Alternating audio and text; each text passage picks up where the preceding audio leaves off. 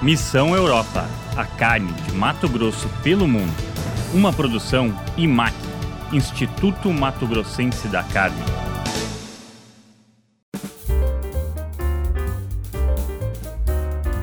Então, caros amigos, caros amigos aí do Brasil, estamos aqui na Missão Europa, representando o IMAC, Instituto Mato Grossense da Carne. Estamos aqui numa missão na Europa para debater legislação que a Europa está criando aí para regulamentar a importação de produtos aí do mundo todo, inclusive do Brasil, em relação ao desmatamento. Por ser a questão do desmatamento, o Brasil se torna um país importante e o Mato Grosso um estado dentro do Brasil talvez mais relevante em termos de produção e conservação. Então estamos aqui com o Bruno Galvão, doutor Bruno Galvão, vamos chamá-lo de Bruno aqui, e o Bruno Jesus, diretor de operações aí do IMAC. Vamos falar um pouco sobre essa nossa missão. Queria começar com o Bruno Galvão. Fala um pouco assim sobre uh, nossa missão, nosso desafio jurídico, as expectativas que você tem dessa missão do IMAC na Europa.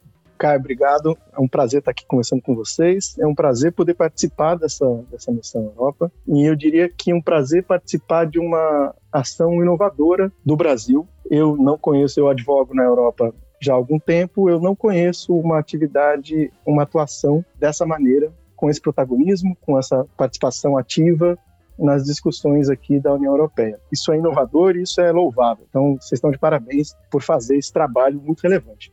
Eu diria que assim, nossas, os nossos desafios, como explicar o Brasil para quem está tão longe, né? Como explicar o, o, o, Brasil que é essa multiplicidade, esse, esse mundo todo dentro de si mesmo, né? O que, que como explicar o Brasil. Né? É uma realidade diferente, é uma, é uma, eles produzem de maneira diferente da gente, e eles, eh, europeus, acham que sabem é, é, de tudo, e às vezes a gente tem que ter esse trabalho delicado de mostrar que eles não sabem de tudo. Tem muita coisa que eles precisam aprender, e um deles é a complexidade da questão do desmatamento na produção agropecuária. Então, eu acho que o nosso grande desafio é mostrar para eles que eh, eles desconhecem, talvez, é, dos problemas que eles estão tentando enfrentar e achar uma forma de mostrar para eles que o caminho que eles estão seguindo já há algum tempo né, está equivocado. Então, eu acho que esse é o nosso grande desafio. É chegar aqui na casa deles e falar para eles que eles talvez é, é, precisam ouvir um pouquinho mais a gente. E também conhecer um pouco mais as iniciativas do Brasil que estão acontecendo já há algum tempo para enfrentar essa, essa questão do desmatamento.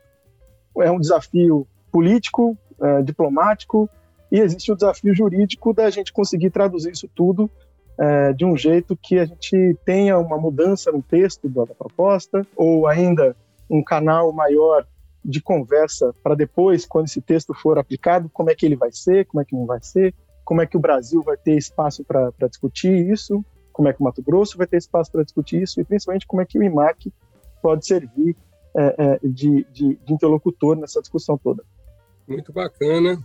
Assim, entre os assuntos centrais, aí, um dos assuntos que a gente está uh, é, fortalecendo muito na discussão, nos diálogos, é a questão do risco de exclusão do produtor, principalmente do pequeno produtor, produtor de bezerro, no caso, porque a legislação ela, ela propondo né, usar as indústrias frigoríficas como, ah, como elas que compram o gado. Hoje, o gado que é abatido nos frigoríficos já é verificado, então está agora acontecendo uma. Ah, nessa nova legislação, vai exigir a rastreabilidade desde o nascimento. Então, a rastreabilidade desde o do, de quando o boi é um bezerro, né? o que a gente chama rastreabilidade do indireto. Queria pedir para o Bruno de Jesus falar um pouco sobre essa questão desse risco de exclusão, quais seriam os impactos disso para a cadeia da carne de Mato Grosso? Então, Caio, é, esse é o grande problema que a gente pode enfrentar com o regulamento europeu, né? Uma vez que ele seja aprovado dessa forma. O que, o que a gente está avaliando, basicamente, é que, é assim, a gente tem que considerar que o estado de Mato Grosso, assim como o Brasil, ele tem uma grande quantidade de produtores, né, que tem um rebanho muito reduzido e uma pouca quantidade de produtores muito tecnificados. Então, obviamente que esses produtores tecnificados, eles vão conseguir cumprir né, com os critérios que eventualmente possam ser colocados é, por essa diretiva, por, essa, por, por esse regulamento. Agora, os pequenos produtores, que são a sua maioria, eles é, hoje eles, em geral, eles estão desassistidos tecnicamente. E aí, a partir do momento que a gente faz a aplicação de um regulamento desse é, é, nas propriedades rurais, você tem uma grande quantidade de produtores, né, que no estado de Mato Grosso podem ser é, bloqueados a comercializar seus animais com outros produtores ou até mesmo com a indústria frigorífica, por conta de terem algum é, problema socioambiental, que muitas vezes pode ser facilmente corrigido dentro da propriedade.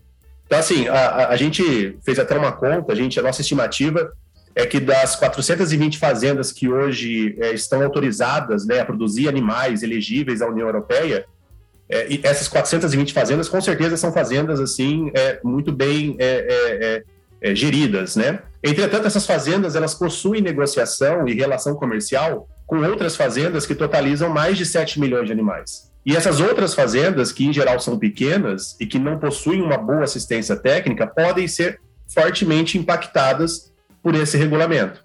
E aí o que, que vai acontecer? Essa fazenda bloqueada a comercializar seus animais, ela vai procurar outras formas de comercialização, de negociação de animais, e isso com certeza vai ser a preços abaixo do mercado. Então você tem aí o produtor ele recebendo menos e eventualmente desinvestindo na atividade, e para que ele aumente a produção, uma vez que ele está desinvestindo na atividade, a única coisa que resta é ele abrir novas áreas. Então, é, esse é um ponto muito importante nessa discussão sobre o regulamento, né? E a gente quer deixar é, muito bem pontuado que é, todo esse trabalho precisa considerar a inclusão e a tecnificação do pequeno produtor para que ele possa ser, sim, o grande agente de mudança para que a gente consiga aí essa, essa rastreabilidade de ponta a ponta. Bacana. Essa é uma questão central da nossa missão, que o, o propósito né, da União Europeia é reduzir desmatamento, mas corre o risco de promover uma exclusão de um pequeno produtor, porque hoje, é, mesmo tendo todo esse apoio técnico-jurídico, não conseguem se regularizar. Imagina um produtor de bezerro desassistido. Né? Então, estamos discutindo um pouco essa questão dos prazos. Né? É, Bruno Galvão, você quer falar um pouco sobre essa, esse ponto específico aí, dessa demanda nossa por esses ajustes de prazo? É, eu acho que isso é um ponto interessante, né? Vamos voltar para tentar entender o que, que qual que é o grande problema né, no regulamento hoje. O regulamento hoje ele quer tem um objetivo de, de, de, de reduzir o desmatamento e para isso ele coloca assim, bom, havendo desmatamento, é, eu paro de comprar, é, eu excluo esse, essa pessoa da cadeia de fornecimento. E o que a gente coloca é essa exclusão não vai resolver em nada, né? O, o problema do desmatamento vai, vai continuar acontecendo e a gente fala desmatamento aqui, a gente está dizendo desmatamento ilegal, porque é esse o desmatamento que acontece muitas das vezes por falta de assistência técnica, por falta de, de, de capacidade é, é, econômica, enfim. É, esse desmatamento, com a exclusão da cadeia de fornecimento, você não vai resolver. Ele vai continuar da mesma maneira é, é, desassistido. E para você conseguir levar assistência para essa pessoa, você tem que participar da cadeia. Então é o oposto do que eles estão querendo fazer. Em vez de cortar esse, é, essa, esse produtor de início, logo que acontece o problema, uh, o que a gente está trabalhando aqui é para mostrar para eles que tem que ter um espaço onde esse produtor, em situação irregular, tenha capacidade de receber a assistência e a, e a tecnologia e os recursos financeiros necessários para que ele saia dessa situação e que é, exista um, um, um plano de recuperação dessa área, e você resolva efetivamente o problema. E não simplesmente faça o que a gente está percebendo que a Europa quer fazer, que é simplesmente virar as costas para o problema e deixar o problema acontecendo lá.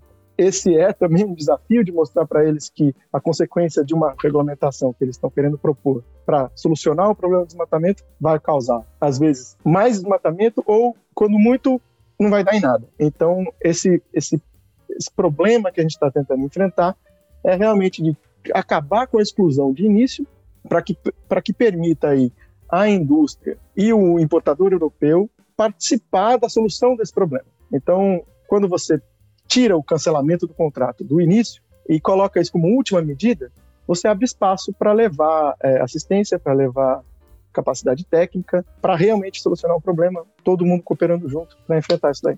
Bruno, tem uma, uma expressão né, que o produtor, quando está no vermelho, ele não consegue ser verde, né? não consegue ser sustentável. O que, que você acha dessa afirmação, Bruno de Jesus? Ah, é uma afirmação muito válida, porque a gente observa, por exemplo, né, como eu comentei, a maior parte dos produtores são de pequenos, pequenos e médios.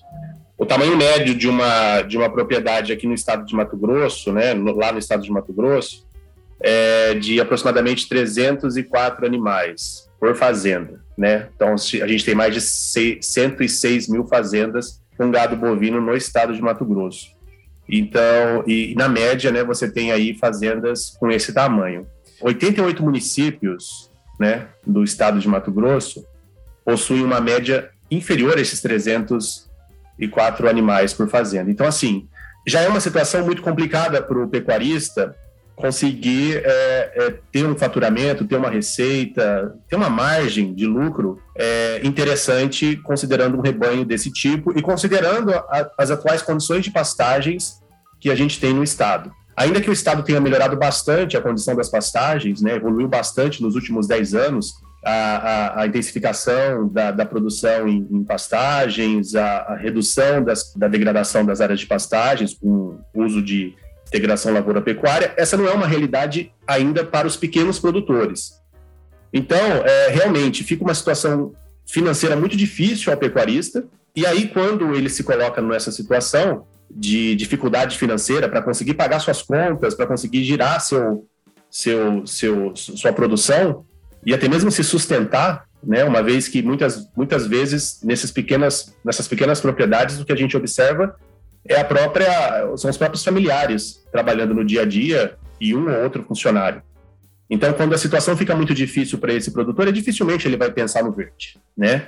Ele precisa ter esse, esse auxílio técnico, ele precisa ter a, a possibilidade de poder investir na sua propriedade para conseguir é, fazer mais arrobas por hectare, para ter uma receita melhor por hectare, porque caso contrário, dificilmente ele vai pensar no verde e de forma muito mais fácil ele vai acabar abrindo novas áreas. Então, é, a gente tem que pensar que a, o, o, a sustentabilidade, né, ela passa obrigatoriamente pela saúde financeira desse pecuarista que está produzindo gado é, nas fazendas do estado de Mato Grosso.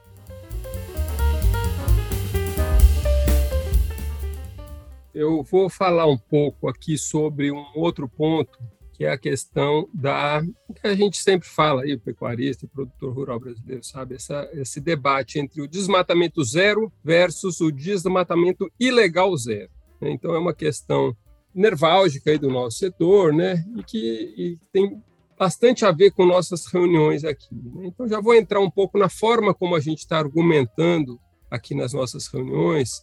Uh, para a gente conseguir impor um pouco a nossa nossa qualidade, nossas particularidades aí para a gente conseguir agregar valor aos nossos produtos que carregam biodiversidade por lei e também criar valor na biodiversidade através do pagamento por serviço ambiental. Então, no começo da reunião, nós, nós falamos assim, nós compartilhamos da preocupação da União Europeia, né? Realmente a biodiversidade se tornou um recurso escasso no mundo e por isso, quem tem biodiversidade tem que é, ser um fator de, de riqueza. Né? Então, tem que ser uma, uma coisa que seja é, monetizada realmente. Né? Não pode ser um discurso só, não, é importante.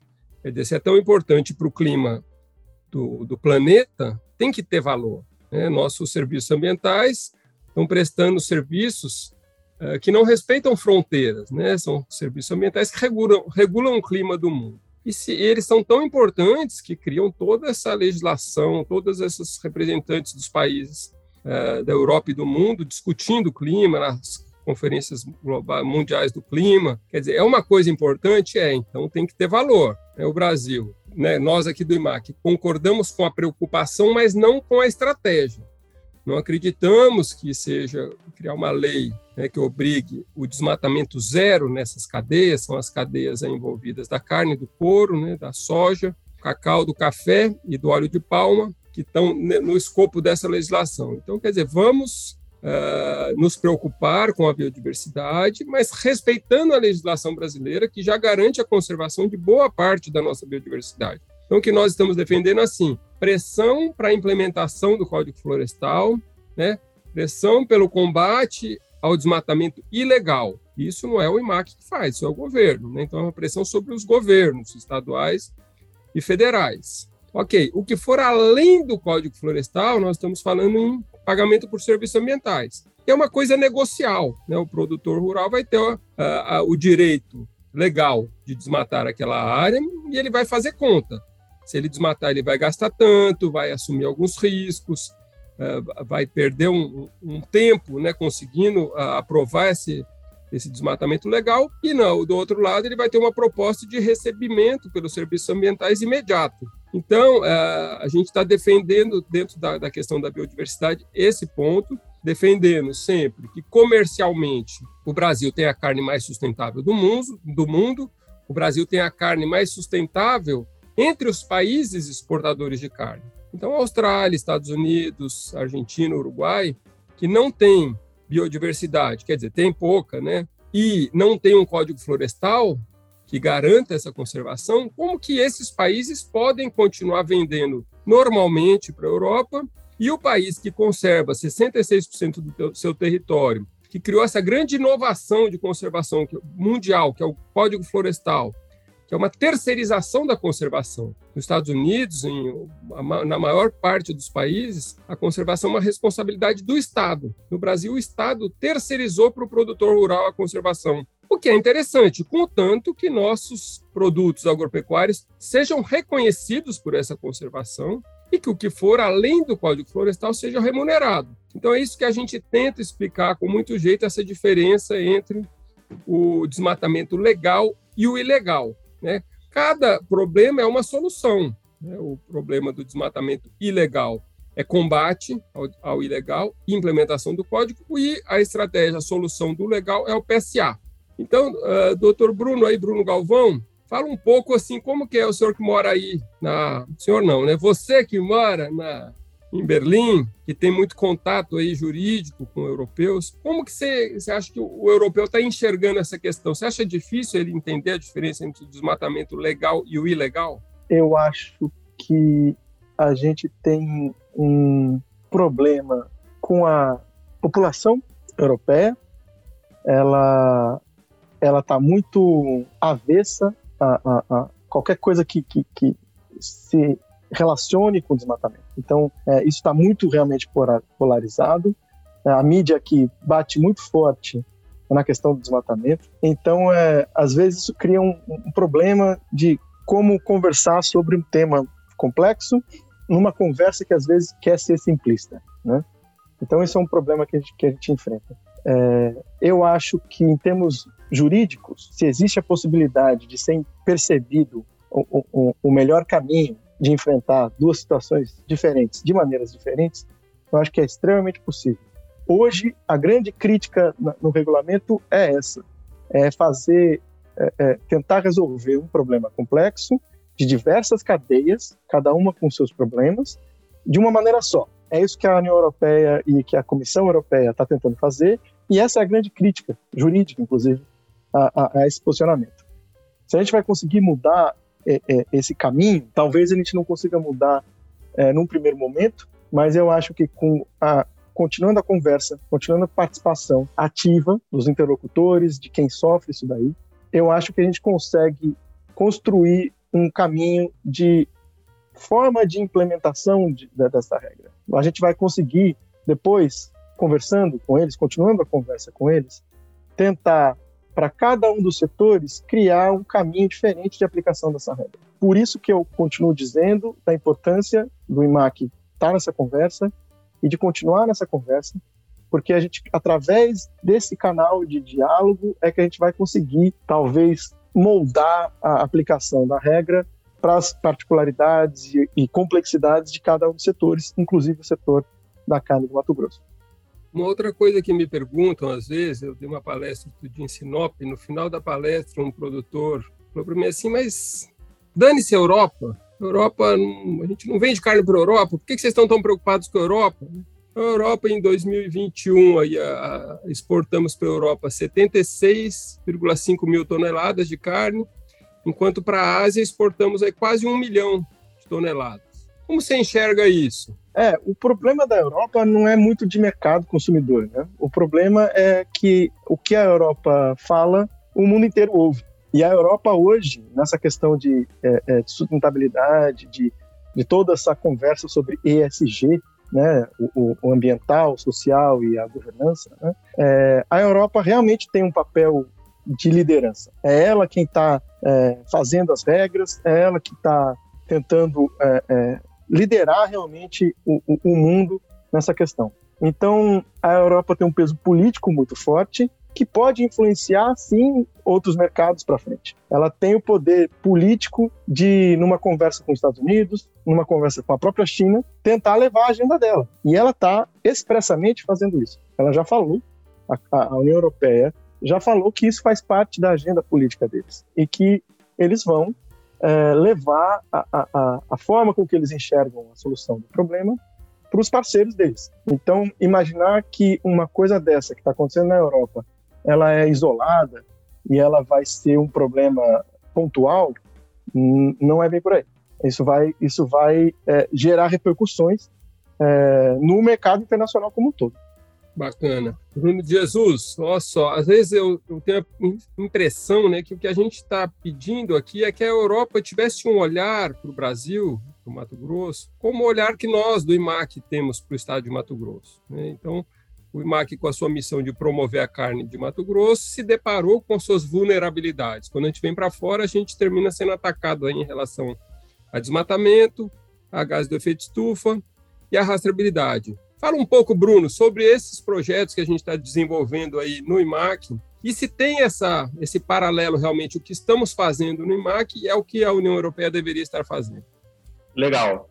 Bom, é, de fato, o que a gente está fazendo dentro do IMAC tem muito a ver com aquilo que a Europa está pedindo. Vamos começar pelo programa de reinserção e monitoramento, que é uma, uma plataforma de geomonitoramento que a gente já está, já está operacionalizando desde outubro de 2021. E essa plataforma ela tem o objetivo de é, auxiliar produtores que hoje estão bloqueados a comercializar seus animais com a indústria frigorífica a voltar à regularidade, ao mercado formal pecuário. Esses produtores eles estão bloqueados por terem dentro da, da, da fazenda áreas é, com polígonos de, de, desmatamento observado pelo sistema PRODES, INPE. E aí essa nossa plataforma, em parceria com o Ministério Público Federal, com a SEMA, com o Sindifrigo e com a Crimate, uh, identifica essas áreas e sugere é, formas para que esse pecuarista faça a recuperação dessa área que foi desmatada ilegalmente. É, e aí, à medida que vai sendo feito o processo de monitoramento dessas áreas, né, ao longo de um período aí de cinco anos,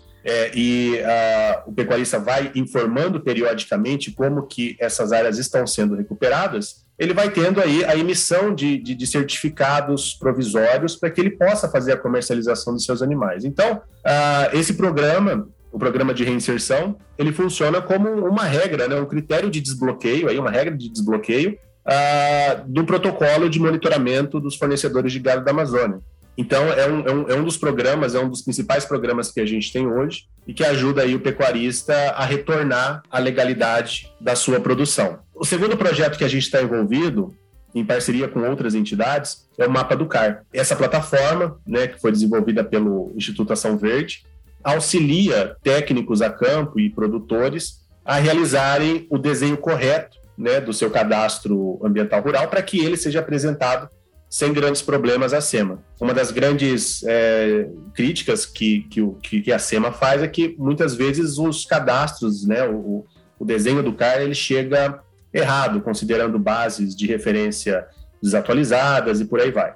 Então, esse trabalho que a gente está é, colaborando junto com outras entidades, é, ele tende a auxiliar é, o processo de, de desenho do CAR e, por consequência, análise e aprovação.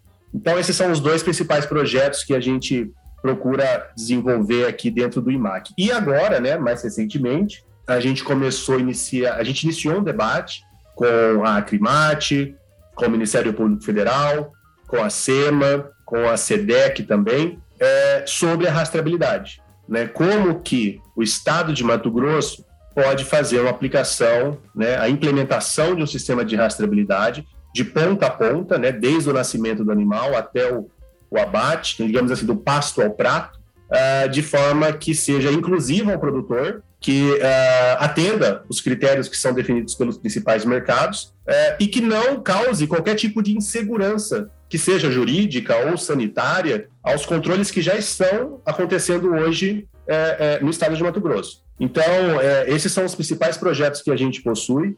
E é sempre importante lembrar também que, na esteira desses três projetos, a gente tem o Sistema Eletrônico de Informação da Indústria da Carne, o CEIC, que basicamente vai mostrar para toda esses nossos compradores, né, esses nossos é, é, clientes, né, o quanto que de checagem é feito sobre a originação dos animais. Então, o CI, que é um, é um, é um sistema de informação que tem como um dos componentes uh, um módulo de compras que auxilia a indústria frigorífica a fazer originação de animais segundo critérios socioambientais. Critérios socioambientais que estão aí espalhados nesses outros projetos que, que, que eu citei. Importante a gente reforçar aqui que todas essas ações dentro de uma rastreabilidade legal. O IMAC, assim, é, preza pela implementação do Código Florestal, o, junto com o Ministério Público, quer dizer, tudo que for legal. Né? Vamos implementar o código, vamos fazer a rastreabilidade do que dos produtos que estão atendendo a legislação brasileira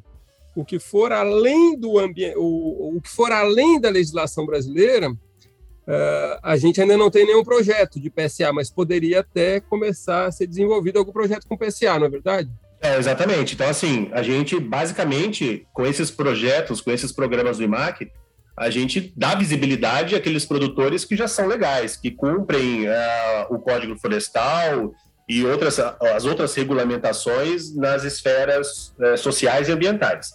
E, e, e para tudo aquilo que seja acima do Código Florestal, a gente, claro, que pode sim estabelecer uma estratégia para a melhor remuneração do produtor, né? Pensando aí nessa necessidade que o mercado tem é, é, é, é de, de, de, preservação da, da, das florestas nativas acima daquilo que é estabelecido pelo Código Florestal mas os programas e os projetos que a gente possui hoje, eles é, claramente eles conseguem evidenciar o tanto que a gente tem aí de conformidade na produção de animais. Bacana. Bruno Galvão, me fala um pouco qual que é o seu balanço das nossas reuniões que nós tivemos até agora. Como você achou a receptividade? Como você achou que eles é, entenderam bem uma, essa nossa missão Europa, pessoal vindo de Mato Grosso, discutindo, dialogando, foi bem recebido? Eu diria que a gente foi muito bem recebido e mais do que bem recebido, as pessoas pararam para ouvir. A gente conversou com o governo da Alemanha, conversou com, com os representantes do governo da Dinamarca, e tanto um quanto o outro pararam para ouvir, é, ficaram interessados no que a gente tinha para dizer. O que mostra, de novo, a importância de vir falar, a importância de participar da conversa, porque é, é, independentemente do, do, resultado dessa conversa, participar da, da, conversa é muito importante, porque abre aí caminhos, né?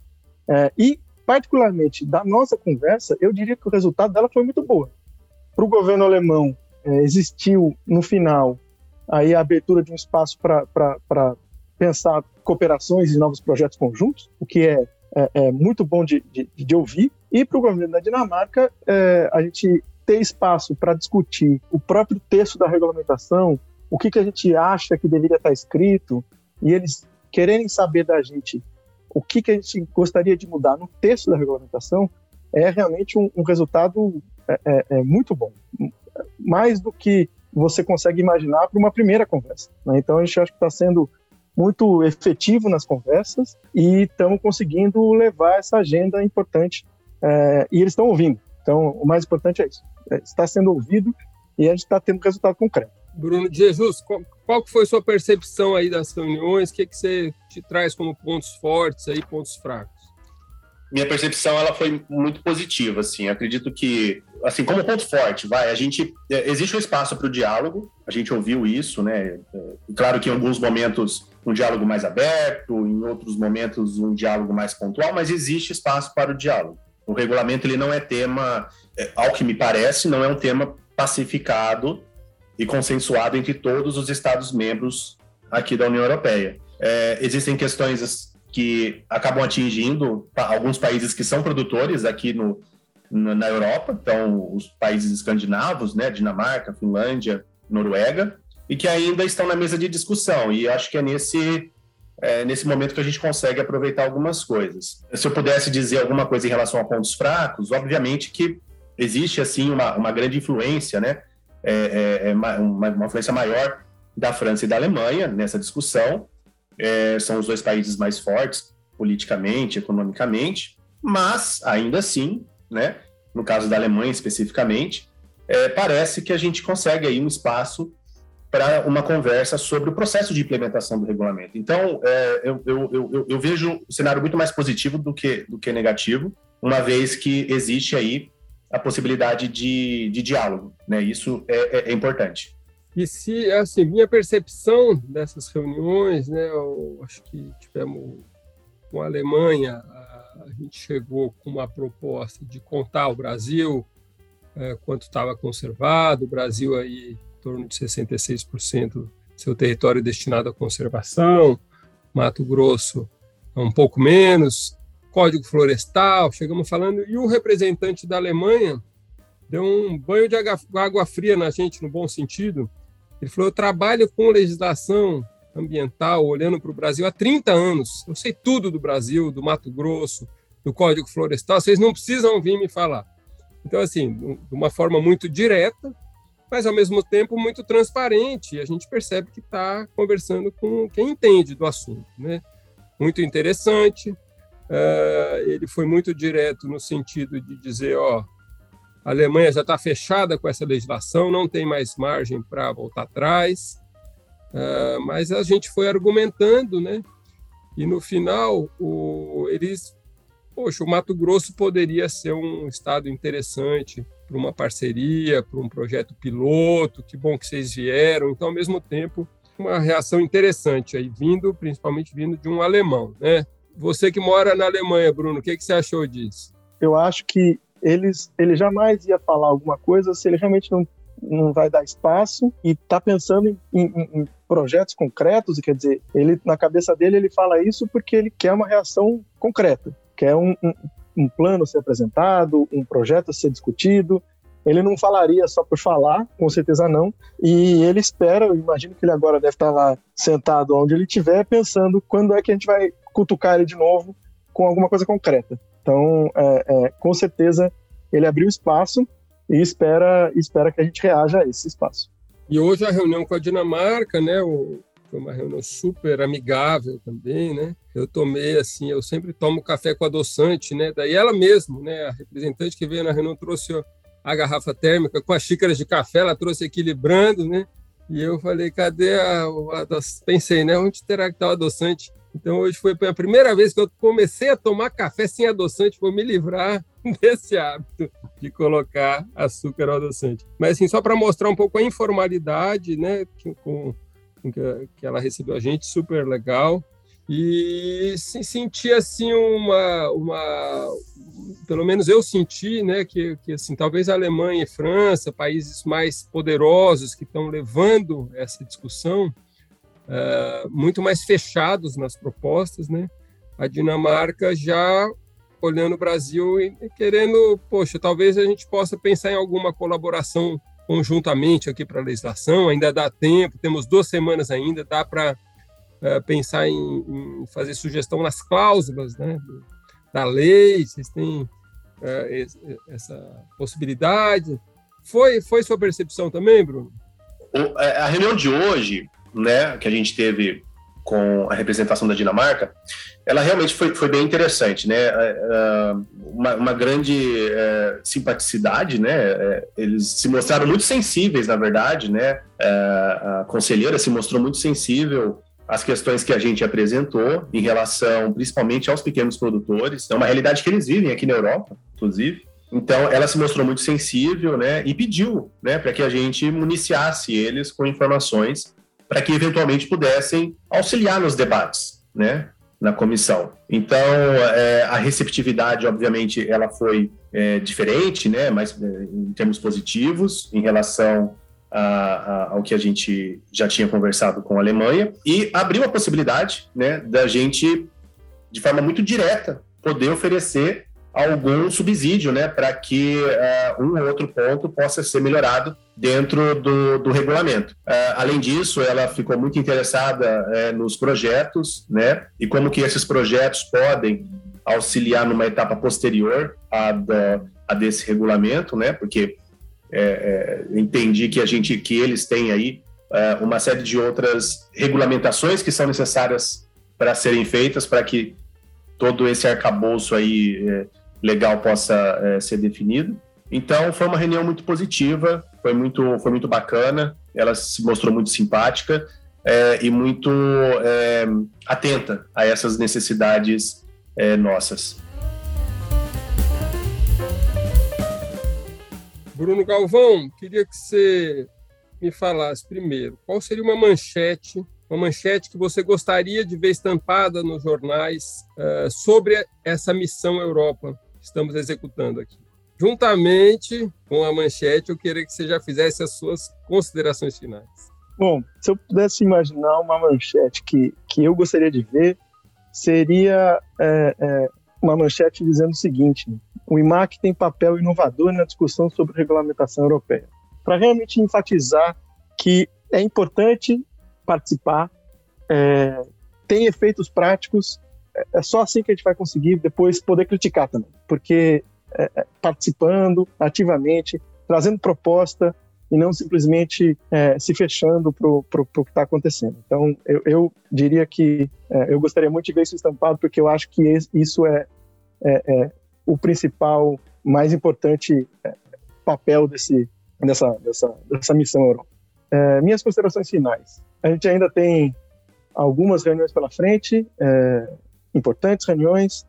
Eu acho que a gente já tem o nosso discurso é, muito claro na nossa cabeça. A gente sabe o que, a gente precisa trazer para eles, porque o que a gente precisa realmente é, é mostrar é que para eles solucionarem o problema, eles precisam conhecer o problema. E quem conhece realmente a questão é, somos nós. E é isso que a gente está vindo aqui para trazer para eles um pouco mais de informação, para que eles entendam que o jeito que eles estão enfrentando isso daí é, é, é errado, vai, não, não vai funcionar. É, então, isso está muito claro para a gente, esse objetivo está muito claro, e eu acho que a gente está sendo ouvido. Se eles vão mudar ou não a posição deles, é, isso é com eles. Mas eu acredito que também resultados práticos na própria regulamentação a gente vai poder é, olhar aí para frente.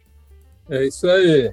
Bruno de Jesus, me fala a manchete aí que você gostaria de ver estampada nos jornais, no nosso retorno ao Brasil, e também já aproveita o gancho aí e faz as considerações finais.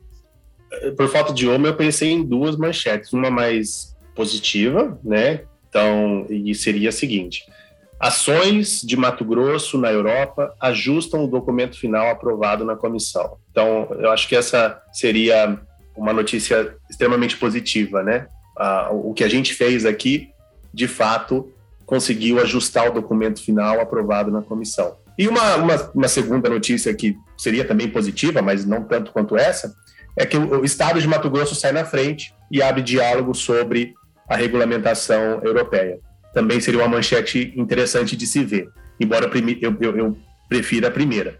É, considerações finais, assim, está é, tá sendo bem interessante, né, conversar com com, com o pessoal aqui, descobrir um pouco como que a gente pode é, dialogar melhor com eles, né? É, e, assim, eu já estou há algum tempo trabalhando com entidades de representação e realmente a gente precisa melhorar um pouco mais o nosso discurso no, no, momento de tratar com esses nossos clientes. É claro que eles possuem as exigências deles e, e elas são válidas, mas a gente também precisa mostrar todo o trabalho que a gente está fazendo, né, que o produtor brasileiro faz, Uh, e eu acredito que a gente está conseguindo fazer isso. E conseguindo fazer isso de uma maneira bem inteligente. Então, é, é, eu espero que as próximas reuniões elas sejam tão boas quanto essas que a gente já teve. E, e espero que em pouco tempo a gente possa trazer é, resultados positivos diretos, né, para o pessoal lá em Mato Grosso e também aqui para o pessoal que está fazendo essas solicitações aí por meio da regulamentação. Muito bacana aí todo o nosso papo. Eu com as minhas uh, minha, manche, minha sugestão de manchete, o Bruno fez duas, né? Eu ia fazer uma, agora não sei se eu falo duas ou uma. Acho que eu gostaria que fosse uma coisa assim: ó. querem salvar a Amazônia? Paguem pelos seus serviços ambientais. Eu acho que seria uma manchete assim, e embaixo subtítulo, né? IMAC vai à Europa, elimina risco de exclusão de pequeno produtor e garante PSA para excedente de reserva legal. Ah, ficou bom, hein? Para mim, assim, eu acho que a, o mercado tem que regulamentar a conservação, sabe? E a conclusão final, um pouco nossas considerações aqui, minha consideração final, acho que a gente está muito bem posicionado. Talvez o Brasil aí como grande potência agroambiental eh, esteja num momento de maior relevância do Brasil. A guerra pelo clima, a guerra pelo alimento, essas duas guerras terão seu principal palco no Brasil. O Brasil é o campo de onde a gente pode produzir mais na área que já está aberta e o Brasil é onde está a maior biodiversidade do planeta. Então a gente tem que estar tá no diálogo, tem que ter sangue frio, porque nós temos maior parte da nossa produção de energia renovável, temos biodiversidade, temos um clima tropical com todo esse potencial de produzir com baixo carbono, carbono neutro, quer dizer, temos todo esse, esse essas possibilidades que os outros países não têm. E estamos dialogando no momento necessário. Vamos tentar transformar tudo isso em vantagem competitiva para os nossos produtos e criar esse novo produto, essa nova commodities, que é o serviço ambiental, o crédito carbono, que daí o Brasil consegue se desenvolver mais, se tornar mais rico com biodiversidade. Né? Europa, Estados Unidos, esse norte global, né, eh, se desenvolveu antes, desmatou, criaram aí revolução industrial, né, são os grandes emissores, junto com China, com Índia. Uh, e, e, o Brasil quer ser rico no novo paradigma. A gente quer ser rico no novo paradigma, a gente quer se desenvolver de forma sustentável. Vamos trabalhar junto, cooperando. Acho que a palavra-chave aqui é cooperação, não boicote. E a gente tem tudo para uh, colocar o Brasil no lugar onde ele merece nessa geopolítica global. Então, terminamos aqui nosso podcast e agradecer nossos apoiadores aí, a, a Crimate aí parceira de primeira ordem, ajudando a gente a elaborar os textos, uh, criticando, se, se, dedicando a isso. Uh, Sindifrigo aí representando as indústrias frigoríficas. As indústrias são uh, as intermediárias nesse comércio, nesse comércio global, né? então elas são muito visadas estão jogando em cima das indústrias essa responsabilidade de legislar praticamente, de criar toda essa, essa metodologia. E o governo de Mato Grosso, através da SEDEC, aí, nos ajudando, nos dando apoio, Mato Grosso com seu plano Mato Grosso Carbono Neutro para 2035. Então, todas essas ações é, são para a gente ter Mato Grosso mais sustentável, uma agropecuária mais sustentável, um Brasil mais sustentável. Muito obrigado.